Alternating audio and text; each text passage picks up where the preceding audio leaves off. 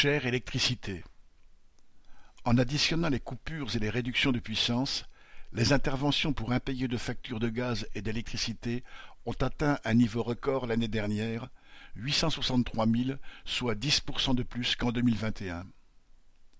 Le nombre de ménages ayant subi des coupures d'électricité est passé de 254 000 en 2021 à 157 000 en 2022, une baisse de 32% résultant de la décision d'EDF, mais pas de l'ensemble des fournisseurs, de remplacer les coupures par des réductions de puissance du compteur à 1000 watts en cas d'impayé.